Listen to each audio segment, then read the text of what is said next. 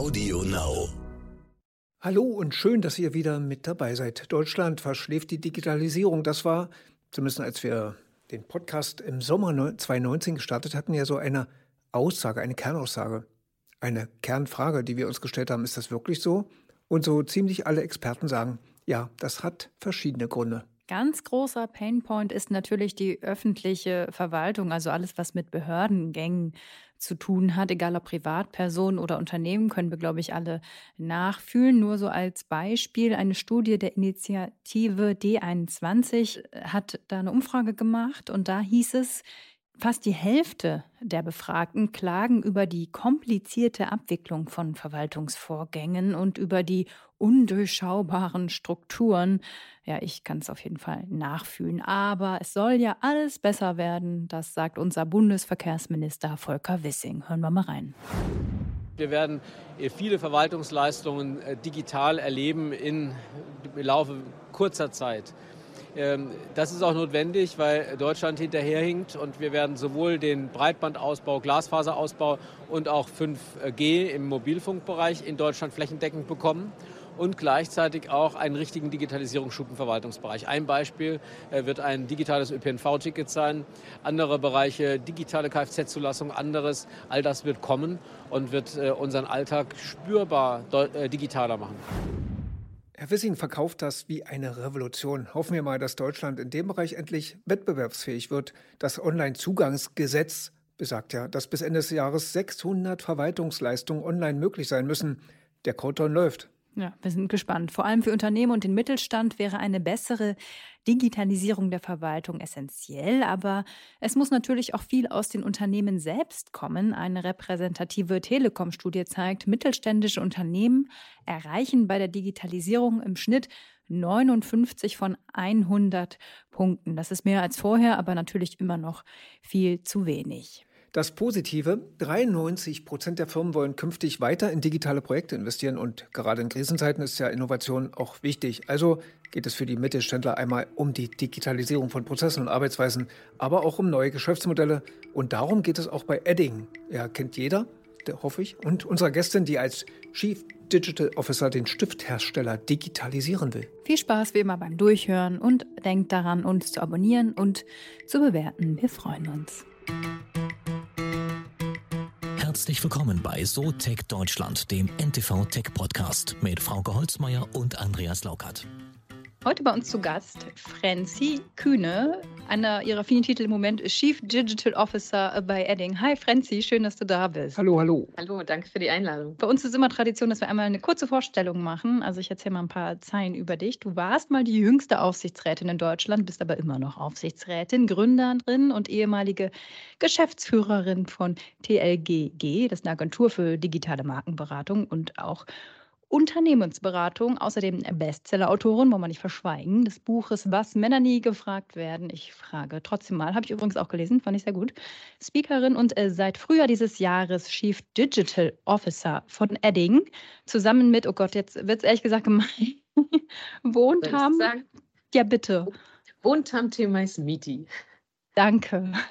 Er ist ja heute hier nicht dabei. Ja, sorry, ist immer so gemein, aber ja, Jobsharing, das ist auch nicht schlecht. Hatten wir auch schon hier im Podcast. Aber dann äh, steigen wir doch mal rein mit deinem Job bei Edding oder eurem Job äh, bei Edding. Was digitalisiert ihr denn da? Die Stifte werden es ja nicht sein. Die Stifte sind es nicht. Also bei Edding geht es darum, dass ähm, das gesamte Geschäftsmodell sich natürlich ändern muss, weil die Zeiten, wo die Menschen so die ganzen physischen Produkte im Büro genutzt haben, die ähm, ist eigentlich schon vor Corona ähm, abwärts äh, gewesen. Und ähm, deswegen geht es darum, was können neue Produkte, seien es äh, digitale oder auch analoge Produkte und Services für Edding sein, die ähm, Edding darin begleiten, ein neues Geschäftsmodell zu finden in unterschiedlichen Bereichen. Und Edding, und das fand ich auch ziemlich spannend, ähm, ein Grund, warum ich mich für Edding entschieden habe, ist, dass die ähm, schon sehr viel ausprobieren seit Jahren. Also Edding hat ähm, ist natürlich im Bereich Tinte sehr kompetent und äh, hat deswegen Tinte entwickelt zum Tätowieren hat ein Tattoo-Studio in Hamburg aufgebaut mhm. und äh, hat sich auch mal im Bereich Nagellack ausprobiert. Und das sind so Anzeichen für mich gewesen, okay, da soll wirklich Veränderung passieren. Die suchen nach neuen, die probieren auch mal was aus, was dann auch nicht immer gelingen muss. Und ähm, das finde ich ist eine absolut super Voraussetzung, um sowas zu machen. Mhm. Jetzt bist du ja eher, wenn ich das mal sagen durfte, die Digitalfrau. So in dem Sinne, die Sachen, die du jetzt genannt hast, Tattoos oder ähm, Nagellack, ist ja eher das Analoge. Ähm, bist du da auch mit in dem, in dem Bereich dann tätig, das auch die analogen Produkte voranzubringen oder ist bei dir rein das digitale Thema? Bei uns ist tatsächlich das digitale Thema aufgehangen. Also bei der CDO-Stelle ähm, laufen dann natürlich die ganzen internen Prozesse zusammen. Welche äh, Tools nutzen wir? Ähm, wie sieht die ganze digitale Infrastruktur und IT aus? Um äh, dafür eben die Basis gelegt zu haben. Aber ähm, es schwappt natürlich auch in diesen Bereich rein New Work und wie arbeiten Menschen in der Zukunft zusammen, wo Edding natürlich eine Rolle spielen möchte.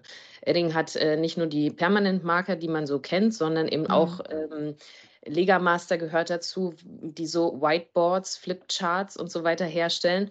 Und wie kann man so dieses neue Denken von Arbeit in solche Produkte reinbringen und meinetwegen auch in Richtung Services denken? Aber ist das was, was sich dann auch besonders gereizt hat, in so ein Unternehmen zu gehen, das ja schon über 60 Jahre auf dem Buckel hat? Weil so, man hätte dich ja jetzt so spontan vielleicht dann eher in eine Start-up-Ecke vielleicht auch mal äh, verorte, dass du sagst, okay, da äh, oder ich gründe jetzt nochmal selbst ein eigenes Startup neben meiner Aufsichtsratstätigkeit. Also warum ausgerechnet Edding und dann auch noch tatsächlich, wie du ja auch schon gesagt hast, mit einem Geschäftsmodell, wo man eigentlich eher denken würde, analog zu unserer Branche wäre das dann die Printbranche, wo man denkt, ja, wer schreibt denn überhaupt noch? Mhm. Also ähm, ich bin 2020 bei TLGG raus und hatte tatsächlich keinen Plan und habe mir alles offen gelassen, was ich so äh, machen könnte. Und da waren das alles, was du genannt hast, Optionen. Also in ein Startup zu gehen, ähm, selber nochmal was zu gründen, ähm, als Freelancerin zu arbeiten und so weiter. Ähm, was ich eigentlich ausgeschlossen hatte, ist in einen Konzern zu gehen. Und hm. Dann habe ich äh, Per Ledermann getroffen, das ist der Vorstandsvorsitzende von Edding, ähm, gehört eben zur Gründerfamilie. Und ähm, er hat mich schon ziemlich überzeugt davon, dass Edding da sehr, sehr viel macht in, in diesem Bereich der Veränderung. Und ähm, ich finde Familienunternehmen so von außen betrachtet, also ich habe das immer sehr intensiv beobachtet und finde es wahnsinnig toll und faszinierend, dass dort so sehr wertebasiert gearbeitet wird, weil sie halt immer daran denken müssen, das muss für die nächste Generation auch noch weiter vererbt werden. Und das ähm, gepaart in dieser Kombination fand ich unglaublich spannend. Und das äh, war dann auch der Hauptgrund, warum ich zu Edding gegangen bin. Du hast jetzt schon darüber gesprochen, dass ihr überlegt, ja, ihr macht neue Geschäftsmodelle, also welche neuen Produkte kann man machen? Inwieweit geht es aber auch darum, Prozesse äh, vielleicht auch zu digitalisieren? Weil ja, bei so einem Unternehmen, also es geht ja nicht nur darum, sag ich mal, was ihr bisher gemacht habt oder Edding bisher gemacht habt, in Einsen und Nullen zu übertragen, sondern Arbeitsweisen neu, neu zu denken. Wir hatten auch mal hier den Klettverlag zum Beispiel, äh, den Chef äh, zu Gast und der gesagt hat, wie massiv er dann doch durch das Internet, die hatten ja damals gemacht, diese Verbrauchertipps, die man einmal 14 Tage zugeschickt bekommt, in Hefter einheftet ja. und dann abspeichern, dann kennst du ja. Und dann mussten die massiv oder wirklich radikal ihr Geschäftsmodell umdenken, weil die Redaktionsschluss in Zukunft war im Internet ja jederzeit. Jede Sekunde ist Redaktionsschluss. Nicht mehr 14 Tage, sondern also die haben dann massiv umgestellt und weg von diesen Abheften hin ins Internet. Also ist das so ähnlich dann bei euch auch, so radikales Umdenken? Radikales Umdenken, genau. Also ähm, so dieser, dieser ganze ähm, Prozess hat wahrscheinlich schon vor Jahren angefangen. Ähm, und wenn man so ein bisschen darüber nachdenkt, dann ähm, schafft man, glaube ich, nicht wirklich den Wandel. Das heißt, vor zwei Jahren hat Edding eine sehr, sehr große Transformation angestoßen und äh, sich gesagt, okay, unser Geschäftsmodell ändert sich, wir müssen da was Neues finden, ähm, wir müssen neue Strukturen bauen im Unternehmen und alte Strukturen aufbrechen und die Zusammenarbeit hierarchiegetrieben und immer warten, dass von oben irgendwas runtergebetet wird. So funktioniert es auch nicht. Das heißt, wir müssen alle äh, agil und selbst organisiert werden. Ähm, dieser Schritt war bei Edding sehr radikal und sehr groß. Das heißt, sie haben alles gleichzeitig angestoßen und alles gleichzeitig mhm. den Berg runtergekippt. Und das ist was, ähm, wo ich sage, das ist extrem mutig. Das ist, äh, mhm. äh, das ist auf der einen Seite ein super Zeichen, auf der anderen Seite sehr ambitioniert und sehr herausfordernd. Das heißt, man muss diese Transformation, wenn man wirklich alles gleichzeitig macht, extrem gut managen. Und das ist aber so ein Punkt, ähm, wo ich mir jetzt sage, so von außen sieht sieht man das natürlich nicht. Aber wenn ich jetzt so drin bin, ähm, merke ich jetzt genau diese Punkte, die eben in dieser Transformation nicht gut laufen, beziehungsweise wo man jetzt nochmal sagen muss, okay, wir haben das jetzt zwei Jahre ausprobiert, das funktioniert nicht, wir müssen uns da wieder ähm, verändern. Und bei unserer Zusammenarbeit geht es wahnsinnig viel darum, wie arbeiten wir zusammen, welches Mindset haben wir und das betrifft natürlich alle Bereiche des Unternehmens, insbesondere die HR. Ähm, die ein zentrales Instrument und ein zentraler Treiber von solchen Transformationsschritten sein muss.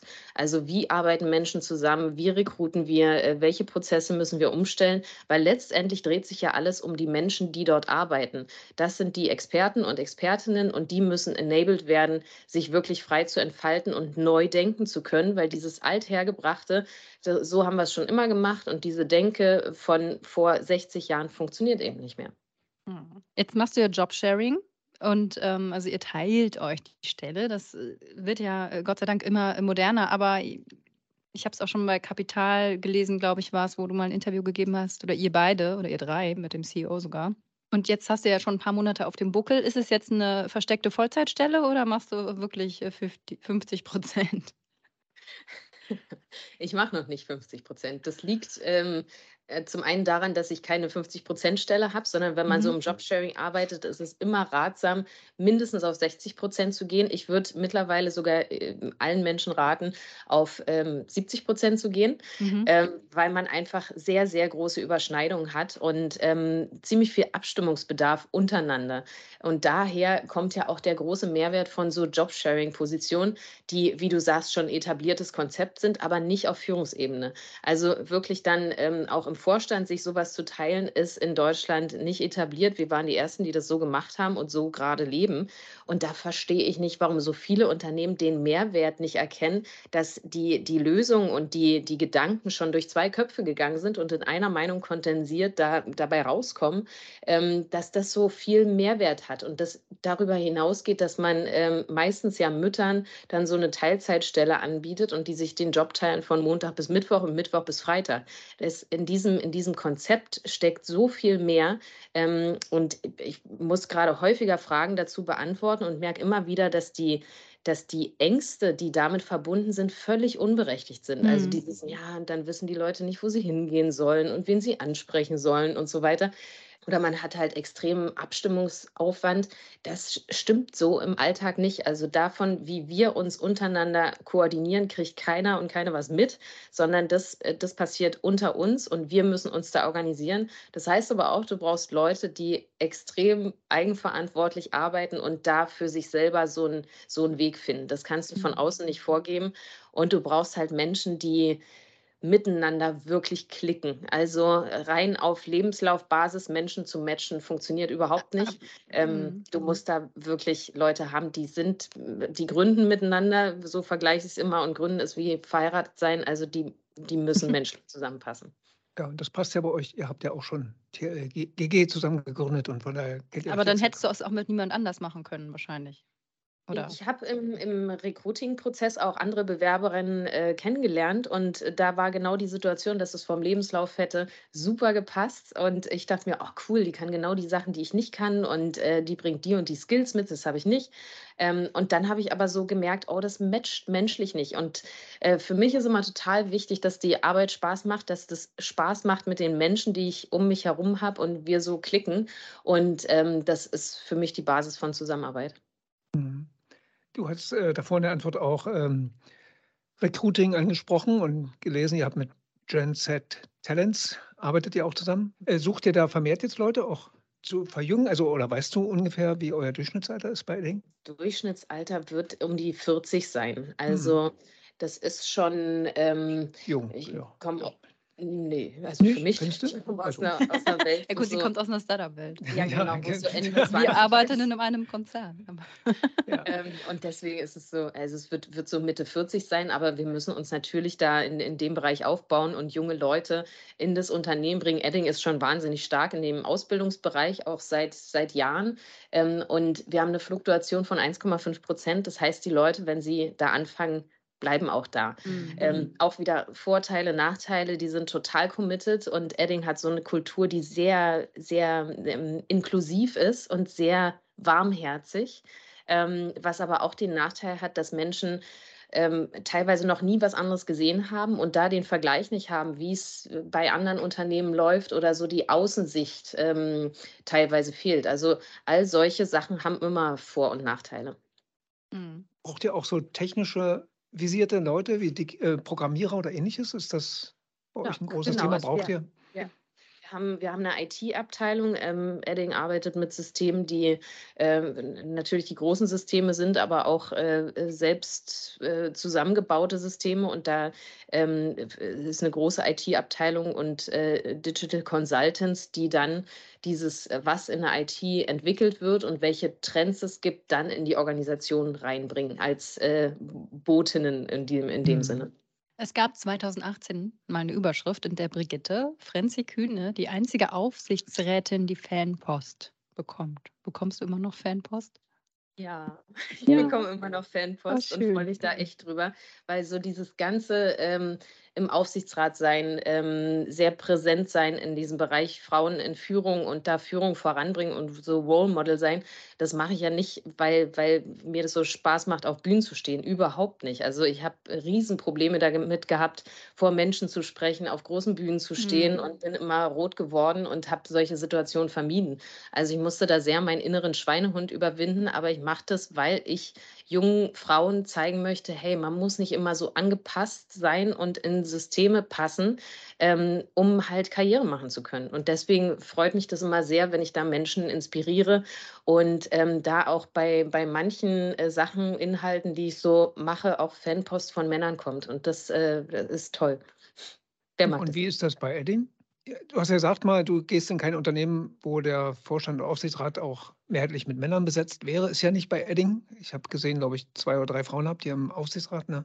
Also so, so ein Diversitätsproblem äh, sehe ich da sehe ich da nicht. Ich habe mir natürlich auch angeguckt, wie sieht die, die Führungsstruktur des Managementteams aus und das mhm. ist relativ ausgeglichen. Ähm, deswegen so Diversität ist nicht unser, unser äh, Hauptproblem, weil mir würde es auch keinen Spaß machen, in einem, in einem System zu arbeiten, wo nur Männer an der Spitze sind oder im Managementteam. Ich möchte ja mit Frauen und mit, mit, mit diversen Leuten zusammenarbeiten. klar. Mhm. Mhm ich würde jetzt mal unterstellen, wir leben im Groben in einer ähnlichen Bubble. Das heißt, äh, du wirst auch bei Social Media oder über andere Medien mehr oder weniger jeden Tag Menschen wie dich sehen, die sich für dieses Thema Diversität einsetzen. Ne? Da gibt es ja eine ganze Menge, ja, von Anahita Esmazadeh oder Verena Pauster oder Tijen oder du äh, zum Beispiel.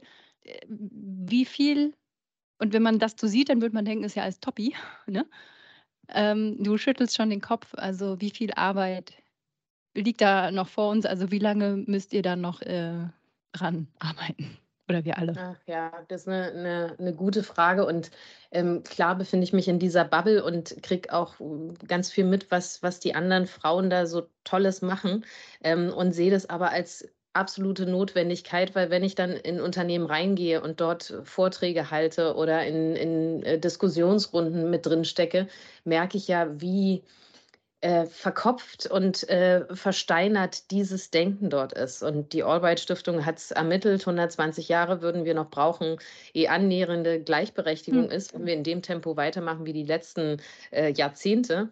Ähm, aber es gibt ja Hoffnung und da äh, halte ich mich natürlich auch dran fest, denn das Veränderungstempo hat in den letzten Jahren schon zugenommen durch so Sachen wie die Quote in den Aufsichtsräten oder in den Vorständen.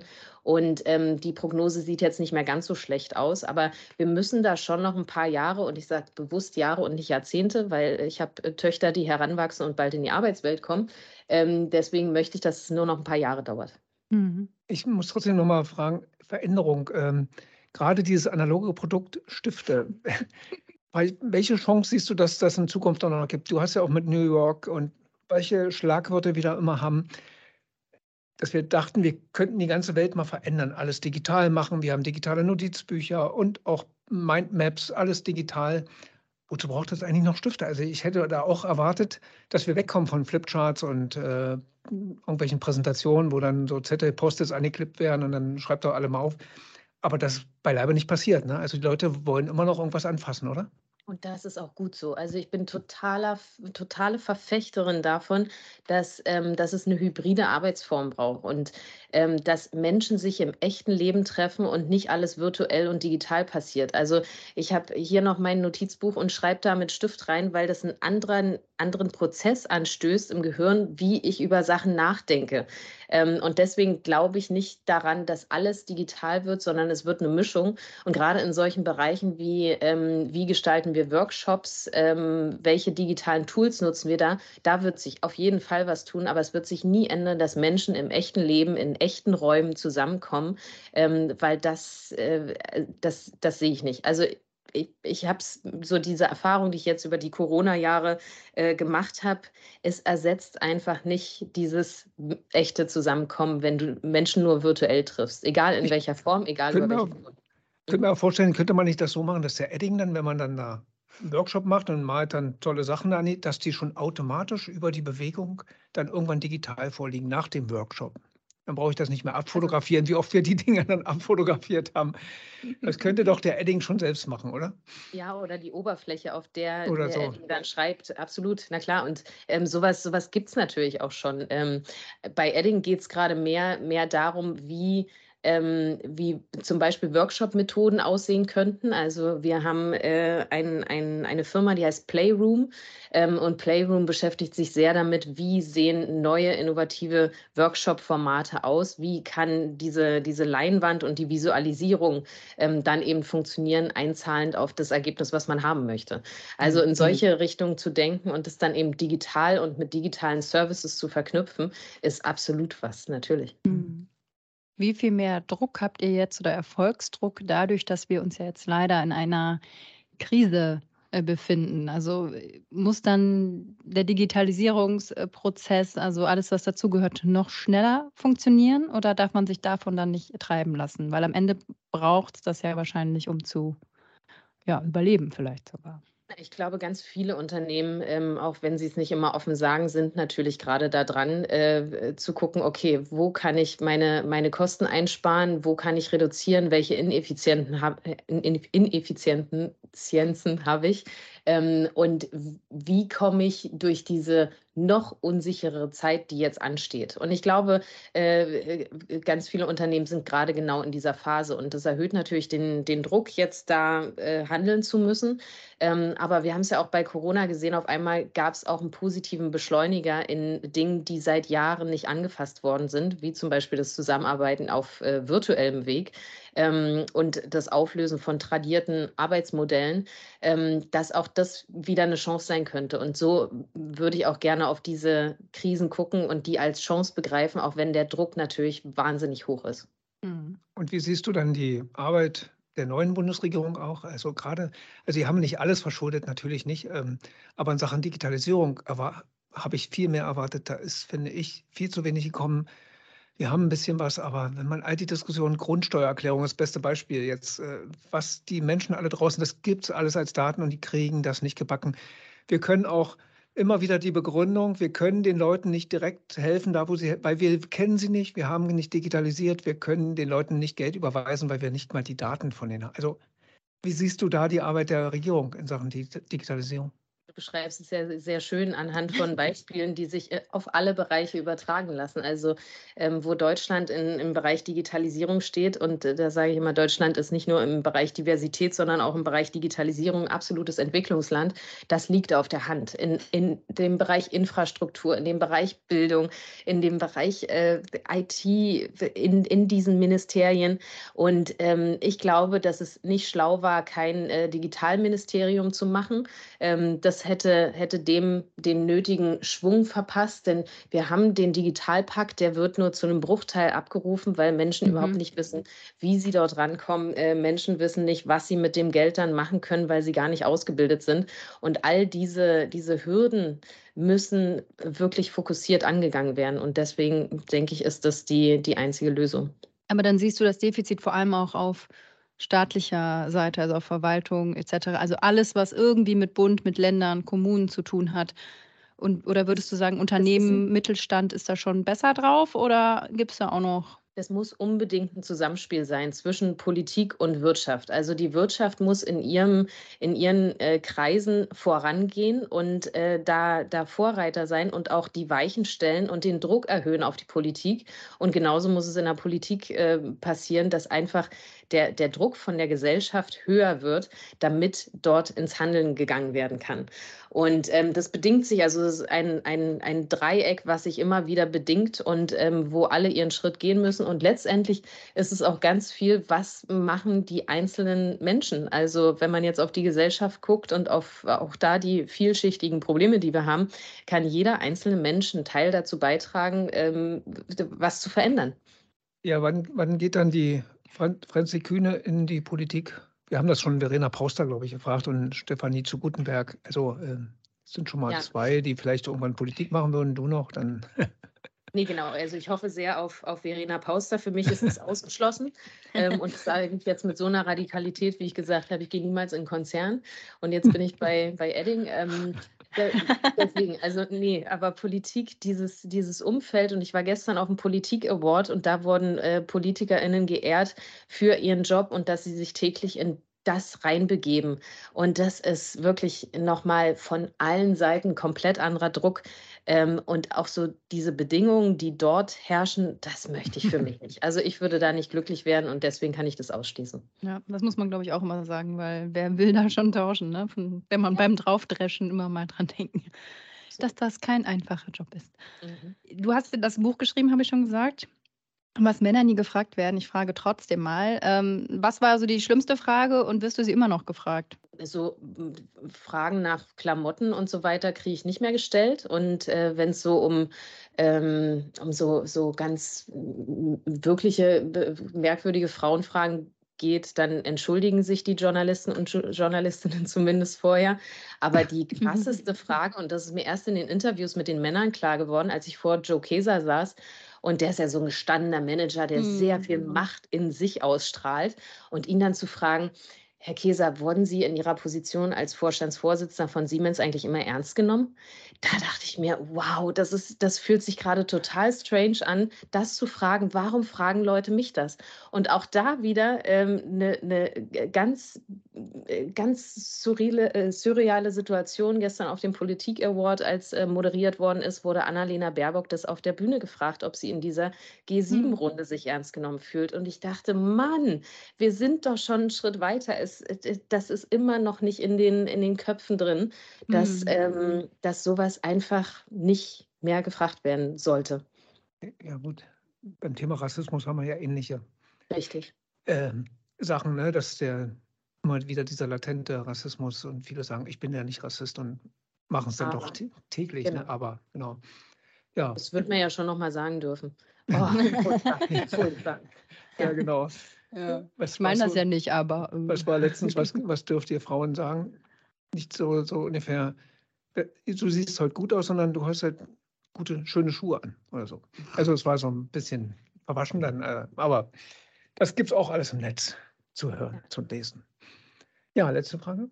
Genau, wir haben immer eine Schulnotenfrage. Da fragen wir einmal, ja, sehr gut bis ungenügend, jetzt ähm, immer in dem äh, Fachbereich des jeweiligen Gastes. Jetzt bei dir, Edding bewerten wäre jetzt ein bisschen äh, zu, zu einfach, sage ich mal. Ja, Aber dann vielleicht mal insgesamt, wenn du es unterteilst, so Digitalisierung in Deutschland, also oder Richtung Transformation, wenn du jetzt so auf Mittelstand schaust, kannst, wenn du das überblicken kannst, welche Note würdest du dem Ganzen geben? Wenn ich jetzt nach Staat gefragt hätte, kann ich mir die Note vorstellen. Aber mhm.